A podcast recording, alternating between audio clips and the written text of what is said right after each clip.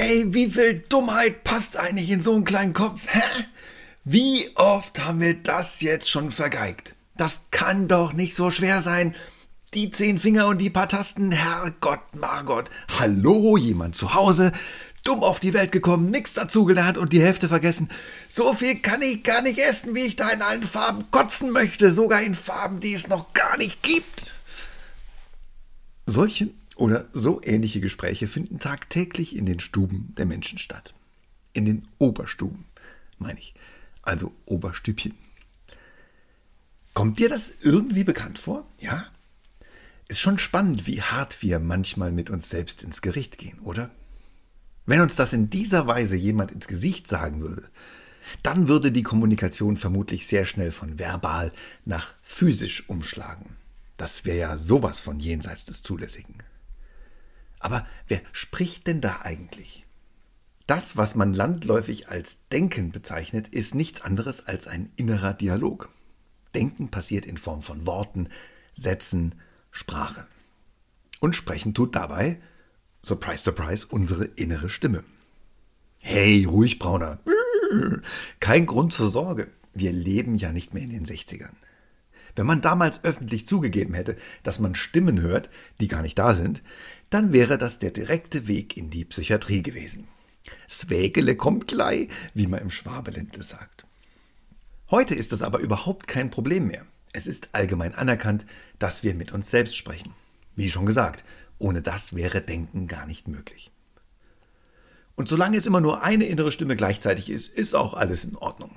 Sind es zwei oder mehr, melde dich bitte umgehend bei mir, dann müssen wir reden. So weit, so gut. Das wäre mal geklärt. Aber warum nur werfen wir uns dann solche verbalen Gemeinheiten an den Kopf? In einer Weise, die wir niemanden sonst erlauben würden. Nun ja, das ist eine Entscheidung, die jeder für sich irgendwann aufgrund einer Programmierung unterbewusst irgendwann mal getroffen hat. Was aber nicht bedeutet, dass es sich nicht ändern lässt. Hashtag doppelte Verneinung. Ändere doch einfach mal den Tonfall oder den Klang deiner Stimme und schau mal, was sich dann ändert. Ein kleiner Sprachfehler hier, ein Sopran statt Bass da, eine Comicstimme. Da sind deiner Kreativität keine Grenzen gesetzt.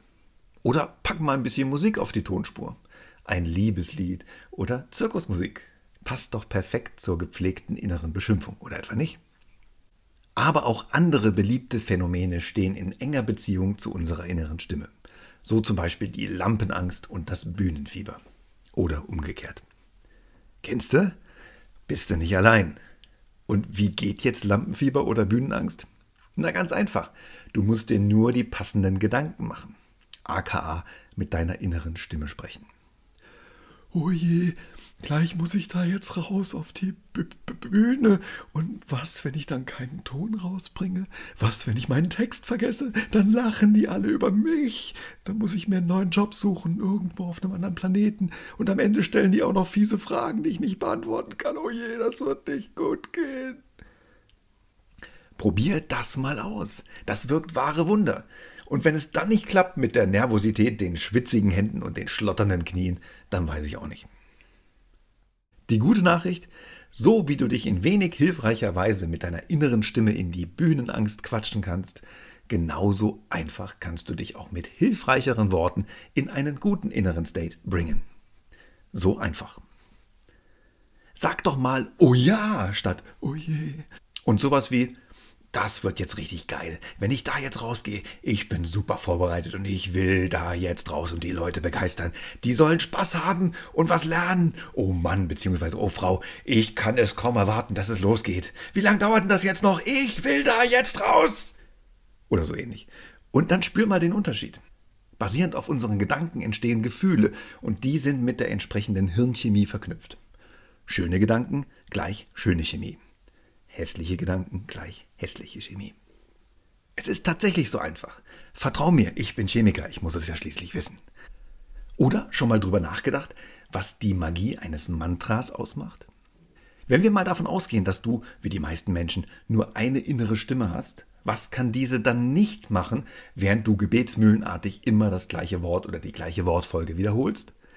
Genau, sie kann keinen anderen Blödsinn reden. Oder kannst du manchmal nicht einschlafen?